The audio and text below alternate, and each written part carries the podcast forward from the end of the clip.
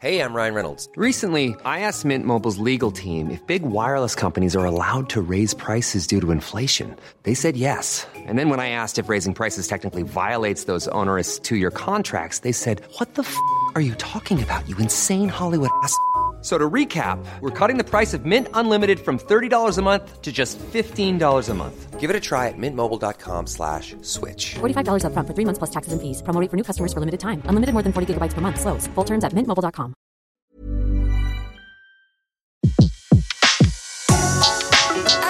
Le meilleur de séances radio est maintenant sur We Love Cinéma. Cette semaine dans Flashback, nous recevons Luc Lagier, le concepteur-réalisateur de Blow Up, l'indispensable web magazine sur notre histoire du cinéma. Il nous propose chaque semaine de revisiter son histoire du cinéma à travers des vidéos qui reviennent sur les carrières d'acteurs et de cinéastes, mais qui peut aussi nous plonger dans l'univers des peintres, des écrivains ou des chanteurs au cinéma, revisiter la cinématographie d'une ville comme Venise ou Paris, décortiquer des figures de style ou répertorier les scènes de gare, d'aéroport ou de piano les plus marquantes et insolites que l'on ait pu voir sur un écran. Cela fait près de 8 ans que Luc Lagier, auparavant critique et rédacteur en chef de l'émission Court Circuit, pilote le web magazine Blow Up sur le site d'Arte et qui s'apprête à dévoiler de nouvelles émissions spéciales autour du Festival de Cannes. Le 71e Festival de Cannes commence avec comme présidente du jury l'actrice australienne Kate Blanchett, ce qui nous a donné envie de poser cette question simple, c'est qui, ou plutôt c'est quoi, justement, Kate Blanchett? Voici notre réponse, subjective, en dix petites Madeleines. Luc Lagier, bonjour. Bonjour. Merci beaucoup euh, d'être avec nous Merci dans. Flashback. Ça fait combien de vidéos maintenant, Blow Up, depuis toutes ces années Euh, je les compte, alors je curieusement je n'ai pas le chiffre exact, on doit être entre 850 et 900. 850 Et souvent, 900. euh, je les réactualise. C'est-à-dire que j'avais fait un Depardieu il y a, il y a 8 ans. Je l'ai refait il y a 5 ans. Je l'ai refait il y a 2 ans. Peut-être que l'année prochaine ou dans 2 ans, je referai C'est quoi Gérard Depardieu en 10 nouvelles petites madeleines. Oui, est-ce que ça, c'est les Madeleines, c'est une de vos particularités, en effet, dans ces vidéos. Euh, comment vous choisissez les thématiques? Alors, quand, quand on s'y arrête, on remarque que c'est parfois lié à l'actualité d'Arte, mais c'est Mhm. aussi à l'actualité des, des sorties en salle, des rétrospectives. Euh, voilà, c'est au coup de cœur. Comment ça Ou vous les programmez quand même oui, c'est un peu au coup de cœur. euh, C'est aussi lié à l'actualité. Alors, ce qui est bien avec Arte, c'est que alors ils hébergent, ils financent ce magazine qui est professionnel. hein. Il a beau être sur le web, euh, il n'est pas amateur. Donc, euh, c'est un plein temps pour moi, pour un monteur, pour euh, des cartes blanches, etc. Ce qui est bien, c'est qu'ils ont la politesse de ne pas exiger, en fonction de leur programmation ou de leur actualité DVD, de sujets obligatoires. Donc, euh, j'ai totale liberté. Euh, ce qui n'empêche effectivement que parfois je parle de l'actualité d'Arte, parce que quand ils font un cycle Almodovar, quand ils font un cycle Frère Cohen, je, j'accompagne cela avec beaucoup de plaisir, comme Chris Marker depuis aujourd'hui. Euh, non, c'est lié aux sorties salles, aux sorties au, au rétro, à la cinémathèque, à la Mostra de Venise, à Cannes, etc. C'est aussi en fonction de ma cinéphilie, parce que je crois que c'est une émission faite un peu à la maison. En tous les cas, elle est personnalisée. Et quand je donne, alors quand je fais des choses, c'est personnalisé. Alors heureusement, j'ai pas une cinéphilie trop obsessionnelle. J'ai mes marottes, euh, Wes Anderson, euh, Xavier Dolan, de, Palma, Tarantino, pourquoi pas. Mais j'essaie quand même évidemment de fouiller dans ma mémoire et d'aller de Bergman à Luc Moulet, de Visconti à, à, à Tony Scott ou euh, à d'autres. Essayer de varier les plaisirs parce que c'est vrai qu'on est euh, des générations de cinéphiles. Euh, je crois qu'on est, enfin tous les gens de ma génération et ceux qui sont venus après, évidemment des gens qui ont une cinéphilie relativement euh, large. On sait qu'il y a autant de cinéma dans un bon Tony Scott que dans un mauvais Eric Romer. Oui, ce qui, ce qui est vraiment intéressant dans un blow-up, c'est qu'on sent, on sent une âme, on sent quelque chose de, de très personnel. Et du coup, on a envie de vous demander un peu, quand vous, quand vous commencez à réfléchir à un blow-up, qu'est-ce qui vous vient dans la tête? C'est une accumulation d'images? C'est le, le, le, le noyau de départ du blow-up, Oui, il se fabrique le- comment? Le déclic, il est, il est variable. Alors, récemment, j'ai fait un sujet sur la voix au cinéma. Pour tout vous dire, j'étais dans un café bruyant, un bar, c'était le soir, et il y a eu une émission sur FIP qui euh, citait l'intro d'Ascenseur pour l'échafaud avec la voix de Jeanne Moreau et la voix de Maurice René. Euh, voix au téléphone, magnifique. Et cette voix transperçait le bar. Qu'elle transperçait euh, toutes les voix et tous les gens qui étaient assez agités. Et ben, je me suis dit à ce moment-là, mais c'est pas possible. Pourquoi je n'ai toujours pas fait de sujet sur la voix au cinéma? Et en cinq minutes, je me suis presque, je suis presque allé dehors pour réfléchir et pour prendre des notes. En cinq minutes, quand vous avez environ 30, 40, 50 références de scènes, et en plus parfois que vous n'avez pas encore cité l'enveloppe, là je me dis il faut y aller. C'est-à-dire que euh, récemment encore, euh, je, je, je découvrais Patterson de Jim Jarmusch en DVD parce que je l'ai pas vu en salle. Euh, le fait d'écrire, euh, Adam Driver écrit sur l'écran sa poésie, c'était tellement beau que je, je suis même sorti du film à ce moment-là et je l'ai revu après, heureusement, pour me dire il faut que je fasse un truc sur l'écrit au cinéma. Et alors immédiatement, toutes les images arrivent en même temps. Enfin, quasiment. Enfin, en tous les cas, il y a la moitié des images et des scènes qui me viennent à l'esprit. Après, il faut travailler. Je cherche dans mes bouquins, dans mes revues, dans ma mémoire. Je prends des films un peu au hasard en me disant là, il y a peut-être quelque chose par rapport à la thématique que je cherche. Tiens, là, ça me dit quelque chose. Je vais un peu fouiller sur le web ce que font mes camarades pour voir un peu à la fois si j'ai loupé quelque chose ou alors justement pour m'en démarquer, Sens Critique ou, euh, ou, euh, ou Allociné qui font aussi les top 5. Mais effectivement, il m'arrive encore de ne pas me lancer. Là, par exemple, j'ai environ euh, 30 listes de films qui ne sont pas pour moi aboutis. Parce que je n'ai que 40 films. Sur le- le patin à glace, je n'avais pas assez de films. Sur le basket au cinéma, il me semble arriver à maturité. Mais ce sont des listes que je fais et que je nourris au fur et à mesure. Le basket, ça fait environ un an que j'ai un dossier Word qui grandit, qui grandit, qui grandit, qui grandit. Et euh, maintenant, aujourd'hui, j'ai le choix de euh, garder ce que je préfère, d'enlever des choses qui sont finalement pas bien, pour avoir une matière très conséquente. J'aime dans les sujets blow-up quand on se balade euh, dans le maximum de références possibles, parce que c'est un peu le web. On nous promet que le web euh, nous fournit toute la mémoire audiovisuelle du monde, ce qui est tout à fait vrai d'ailleurs, à quelques rares exceptions près. Euh, donc euh, maintenant, il faut faire un peu le tri là-dedans. Il y a tellement de choses, c'est fascinant, et pourquoi pas faire le tri dans tout ça. Donc moi, plus j'ai de choses dans ma mémoire, plus je les note, plus, en, plus ensuite je peux faire une sorte de présentation avec, c'est un peu marabout bout de ficelle. Tel euh, exemple me fait penser à tel exemple, ce qui nous fait penser à ceci, ce qui nous permet de ne pas oublier cela. Euh, ça marche comme ça. Mais effectivement, aujourd'hui, je ne me lance pas dans un sujet blow-up si j'ai pas une centaine de références. Alors, c'est- ce sont des références de scène, heureusement pour euh, ma vie de famille. C'est-à-dire que je ne revois pas les 100 films, je revois les 100 scènes. Parfois, je, je, je vois un film en entier que je n'avais pas vu, mais il y a une scène, soit, soit m'en avait parlé, soit je me souviens d'avoir vu un extrême sans avoir vu le film. Et je revois une, une quinzaine, vingtaine de films en entier. Je prends des notes tout le temps. Je prends des notes même sur les axes de regard, sur les silences, sur euh, finalement une scène qui n'est finalement pas si drôle que ça, euh, une déception parfois par rapport à l'esthétique d'une scène qui ne marche pas. Ça fonctionne vraiment par scène. Euh, par exemple, le top 5 n'est pas un top 5 des meilleurs films si je fais sur le football. Ce ne, ce n'est pas un top 5 des meilleurs films sur le football, c'est un top 5 sur les meilleures scènes où il y a du football. C'est pour ça qu'il y a dans mon top 5 sur le football Timbuktu, où il y a une scène de football sans ballon, qui est une scène magnifique. Timbuktu n'est évidemment pas un film sur le football. Ce qui est euh, assez remarquable quand on voit les, vidéos, c'est le nombre d'extraits. Comment parvenez-vous à, à obtenir tous ces extraits de films Alors des films en effet parfois célèbres, mais des films beaucoup plus obscurs parfois. Ça c'est quand même... euh, là, là je me place presque d'un point de vue de montage. Euh, c'est assez impressionnant. Quel est votre secret? Alors, je pense qu'il faut avoir une mémoire qui fonctionne. Donc la mienne fonctionne, en tous les cas sur le cinéma. Euh, ensuite, euh, j'y travaille quand même beaucoup. C'est quand même, c'est quand même très travaillé. Je ne peux pas quantifier euh, le nombre d'heures passées sur un top 5, mais de fait, une fois que j'ai toute ma liste, le dérush, qu'on appelle le dérush, c'est-à-dire à un moment donné, je mets dans mon, ordinateur les, les 80 scènes. c'est effectivement, il faut être très concentré. Et il faut pas oublier euh, parce que c'est à ce moment-là que je fais les, le les principaux liens entre les scènes, entre un Godard et un Tony Scott. Et c'est ça qui est intéressant d'ailleurs, c'est de faire ce lien-là. Parce que sur une thématique comme la piscine, on peut avoir les deux. Après, il y a un travail de montage qui est plutôt... pas- Moi, j'imagine le montage dans ma tête, et ensuite, je le transmets à un monteur professionnel qui permet techniquement de le faire. Donc, euh, je suis quand même aidé par ce monteur, ou cette monteuse en l'occurrence, qui me permet techniquement de le faire euh, comme je le rêve. C'est-à-dire que moi, je- je- j'imagine sur papier, je dis à mon monteur ou à monteuse, c'est comme ça, comme ça, comme ça. À un moment donné, il faut le faire techniquement.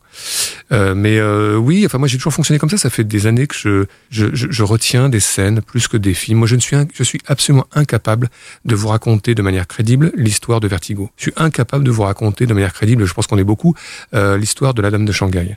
Je n'oublierai jamais certaines scènes de Vertigo. Je n'oublierai jamais certains détails de Vertigo ou certains détails de la Dame de Shanghai. C'est ma mémoire est faite comme cela. Je retiens, je crois, l'essentiel, l'émotion. Je, je retiens pas les histoires et je retiens énormément de détails qui seraient une citation musicale, un travelling, euh, un, un bruissement de vent, un, un- bruitage. Ne- Et, ce- et finalement, ce ne sont pas des détails. Parce que je pense que l'émotion, elle naît aussi de cela. Évidemment, elle naît de travelling, elle naît d'un profil droit de Madeleine dans Vertigo, elle naît d'un fétichisme. Et le fétichisme, c'est parfois un plan. Et ce qui est bien, c'est que vous laissez aussi le plan ou la scène durer. Euh, vous avez fait une émission sur les mouvements d'appareil, je crois, et vous terminez sur euh, ce plan séquence assez extraordinaire d'Antonioni dans Profession Reporter. Et là, vous laissez le temps parce que Antonioni a laissé le temps. Euh, ça, c'est un privilège que vous avez. C'est un privilège que nous, on a aussi en tant que spectateur, entre guillemets, de profiter et de revoir ces instants où on se dit que finalement, ces scènes-là, alors c'est réducteur, ont presque plus d'importance que le film lui-même. En tout cas, vous leur donnez une saveur particulière. Alors, ça me fait plaisir que vous, vous disiez parce que, effectivement, c'est exactement ça, la façon dont je fonctionne. Alors, moi, dans les top 5 que je fais, il y a une présentation qui dure environ de 8 à 10 minutes qui est très rapide. Volontairement, ça va vite. Euh, des jeux entre les films, entre la, cinématographie, sur la piscine, sur l'aéroport, etc. Et euh, ce que j'aime bien, c'est que au bout de, enfin, quand je lance le top, je lance des scènes dans leur longueur. Donc il y a un rythme totalement différent. Et c'est pour ça que c'est un top tous mes tops sont des tops sur des scènes, sur les meilleures scènes liées à l'aéroport au cinéma, et non pas les meilleurs films d'avion euh, au cinéma. Euh, le top 5 sur l'aéroport se finit par une scène que j'aime énormément, et ce n'est pas un film que j'adore, mais c'est une scène que j'aime énormément d'un d'un film de Claude Lelouch, un homme qui me plaît avec Annie Girardot, qui attend peut-être Jean-Paul Belmondo à l'aéroport de Nice, qui va peut-être venir. Vient-il, vient-il pas? Je vous laisse euh, revoir le film en entier et pourquoi pas le top 5. Mais je crois que avec la musique de Francis Lay, avec notre générique de Blow Up qui s'incruste avec le regard d'Annie Girardot et l'avion qui atterrit, il y a quelque chose effectivement qui est de l'ordre de euh, c'est déjà du cinéma en soi. Ces trois minutes sont du cinéma. Le film est mieux. Il faut mieux voir le film, évidemment. Moi, j'espère que je donne envie de voir le film. Les gens seront déçus ou pas, etc. Moi, quand j'ai vu le film, j'étais un peu déçu par le film. Mais cette scène, elle est extraordinaire. Et donc, euh, monter comme euh, on l'a monté, je crois qu'elle donne aussi un moment de cinéma au moment où on le regarde. Est-ce que d'une certaine manière, la, juxtaposition de, tout ce que vous mettez dans un blow-up ne crée pas lui-même une sorte d'objet cinématographique? J'espère, pourquoi pas? De toute façon, comme le, comme le cinéma, c'est beaucoup du montage, évidemment, c'est Godard le premier qui le disait, euh, pas le premier, mais en tous les cas, qui l'a bien théorisé. C'est vrai que euh, en tout cas, il y a, beaucoup de, en, 15 minutes de sujet, il y a énormément, il y a plus de sens que ce que le texte dit. Euh, je pense que, alors moi j'ai écrit des bouquins, j'ai parfois été un peu euh, euh, considéré comme un intellectuel du cinéma. Je pense que Blow Up n'est pas vraiment un travail totalement intellectuel.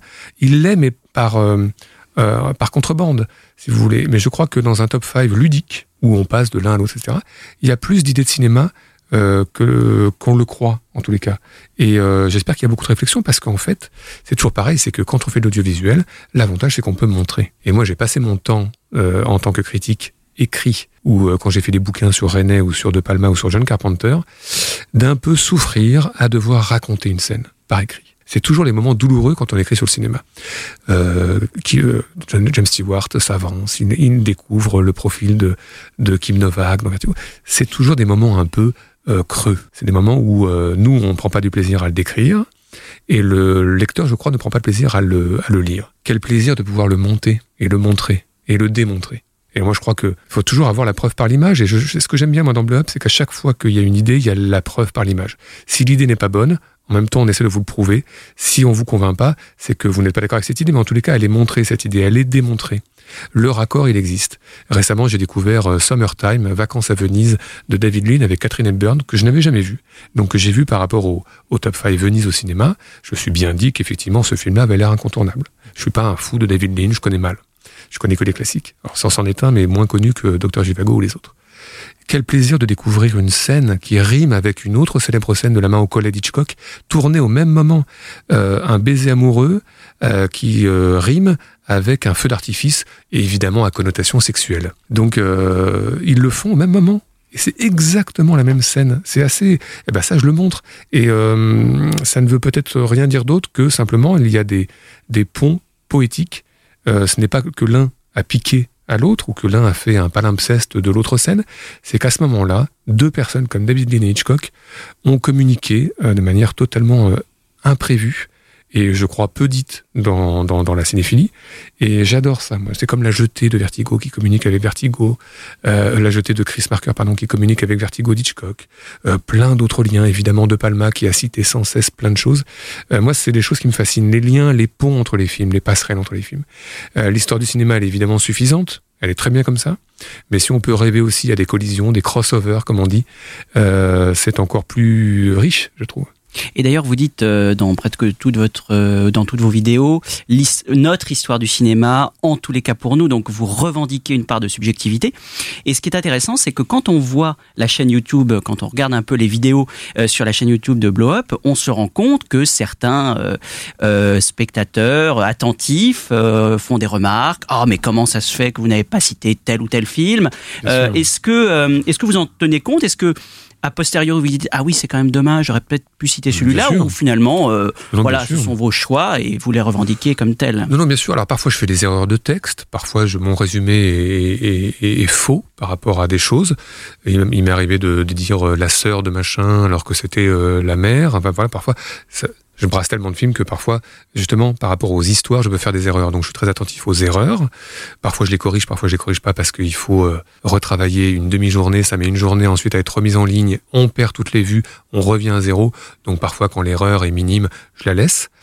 Euh, il n'y a jamais d'oubli puisque c'est personnel. Donc si je n'y ai pas pensé, c'est que c'est pas un oubli. Par contre, ça le rend plus riche la page YouTube ou, euh, ou Facebook, puisque justement, si euh, les internautes veulent eux commenter et lire les commentaires des autres, il y a encore plus de scènes de piscine à découvrir. Euh, J'en tiens compte surtout quand quelqu'un ne comprend pas, par exemple. Quand, parfois j'ai des commentaires, pourquoi vous vous dites à ce moment-là ça, je n'ai pas compris. Et je pense pas que ce soit eux qui aient tort et moi qui ai raison. Je pense que je me suis mal exprimé. Donc ça me permet toujours d'avancer, moi. J'ai toujours appris de cela. Alors évidemment, parfois on a des quelques quelques commentaires injurieux, donc ça évidemment j'en tiens pas compte parce que euh, Blow Up est une est une émission polie, donc euh, il n'y a pas de raison de répondre euh, aux injures. C'est assez rare heureusement. hein. Euh, mais en tous les cas, non, je- j'en tiens compte. Et parfois, je me dis, mince, oui, c'est vrai. Alors, je dis, moi, je réponds pas nommément parce que sinon, si j'ouvre la boîte de Pandore après, c'est fini. On va sans cesse dire, mais pourquoi vous avez pas fait ça, etc. Mais j'avais fait un top 5 sur le flou au cinéma, qui est une sacrée thématique, hein, le flou au cinéma. Pas seulement les fantômes, euh, le flou, euh, être aveugle. euh, euh, voilà. Et, quelqu'un avait, avait mis un super commentaire sur West Side Story. Je crois que c'est Nathalie Wood. A priori, c'est Nathalie Wood qui dansait euh, entourée par du flou. Et c'était vraiment le flou amoureux de la vision amoureuse. Et ça, je l'avais complètement oublié. Je l'avais même, euh, avais jamais pensé. Et j'avais, effectivement, j'avais eu un petit pincement au cœur parce que j'adore pourtant West Story. Je n'y avais pas pensé. Alors, c'est pas des regrets. Il faut, il faut pas sans cesse euh, se dire j'aurais dû. Il faut pas actualiser mois après mois. Il faut sans doute actualiser tous les 3, 4 ans. euh, voilà. Le Festival de Cannes euh, est en pleine dans l'actualité euh, avec cette 71e édition et donc vous nous proposez, vous allez nous proposer plusieurs euh, plusieurs vidéos autour du Festival de Cannes pendant cette quinzaine cannoise. Est-ce que vous pouvez nous en dire un peu plus? Oui, alors on a une, acti- une, une activité un peu accrue et c'est très bien comme cela parce que le Festival de Cannes, c'est évidemment l'événement majeur, l'événement médiatique et l'événement aussi cinéphilique, il faut bien le dire. Donc plus de sujets, trois éditions. La première sera le mardi euh, 8 mai, hein, c'est férié, mais euh, malheureusement c'est le début du festival. La seconde sera le vendredi 11 mai et la troisième le lundi euh, 14 mai ou 13 mai. Je, je m'embrouille un peu dans les dates. Alors, en fait, il y aura des sujets sur les acteurs, comme Javier Bardem et ses looks improbables, sur John Travolta et ses looks encore plus improbables. Donc là, ce sont des sujets assez légers Il y a que de quoi j'aime faire, bien. oui. Il y a de quoi faire, effectivement. Sans doute Battlefield Earth, qui est un film totalement Ah. Oui, ça, euh, dingue perle, oui. et euh, là, sera peut-être. J'ai pas encore fini le sujet. hein, il sera peut-être numéro un. J'ai peut-être envie de, finir aussi par Pulp Fiction, par un, par un meilleur film et, et les shorts et les chemises et les t-shirts, pardon. Euh, euh, il y aura des sujets euh, plus sérieux évidemment sur Jean-Luc Godard par Thierry Jousse, sur la musique chez, chez Jean-Luc Godard par Thierry Jousse, les génériques euh, de Lars von Trier. Euh, je fais un petit hommage à, à Martin Scorsese pour la quinzaine des réalisateurs qui invite Martin Scorsese pour la cinq- cinquantième édition. Un montage sans voix off, tout en, tout en images que je viens de finir. Des choses sur Kate Blanchett, présidente du jury, en me penchant sur sa filmographie. Effectivement, sa filmographie est totalement géniale. J'aime pas en général euh, revenir sur une filmographie récente, parce que pour moi, il n'y a pas de mythologie encore. Et je pense que Kate Blanchett commence à avoir une mythologie. Parce que Benjamin Button, parce que I'm Not There, parce que Carol, parce que Blue Jasmine. Enfin, c'est dingue, hein. Enfin, enfin, Excusez-moi cette expression, c'est dingue. Mm. Euh, c'est un peu exagéré, Mm. mais c'est une superbe filmographie qui n'a que euh, 15 ans d'existence. Et pour tout vous dire, il y aura des questionnaires remplis par euh, Stéphane Brisé, par Ursula Meyer, par euh, Sergei Loznitsa, par Christophe Honoré. Que des cinéastes qui sont présents à qui sont Cannes présents cette à année. Cannes, hein. Voilà, exactement. Donc effectivement, l'idée c'est d'accompagner euh, un peu toutes les sélections. Il y aura quelques archives remises euh, au goût du jour sur Ray Bradbury, puisqu'il y a une nouvelle version de Fahrenheit 451 proposée. Euh, voilà, une, une actualité riche euh, sur les réseaux sociaux aussi, et avec un tote bag collector de chez Collector à gagner, spécial 2001, l'Odyssée de l'espace. Et oui, dont nous allons reparler euh, euh, très bientôt. Eh bien, écoutez, merci beaucoup, euh, Luc Lagier. Euh, est un, un très très beau programme donc à découvrir en perspective pendant cette quinzaine canoise. Je rappelle que le magazine, le web magazine Blow Up, est à retrouver sur le site d'Arte et sur la chaîne YouTube Blow Up. Merci beaucoup d'avoir été avec nous. Merci à vous. Retrouvez l'ensemble des contenus séances radio proposés par We Love Cinéma sur tous vos agrégateurs de podcasts.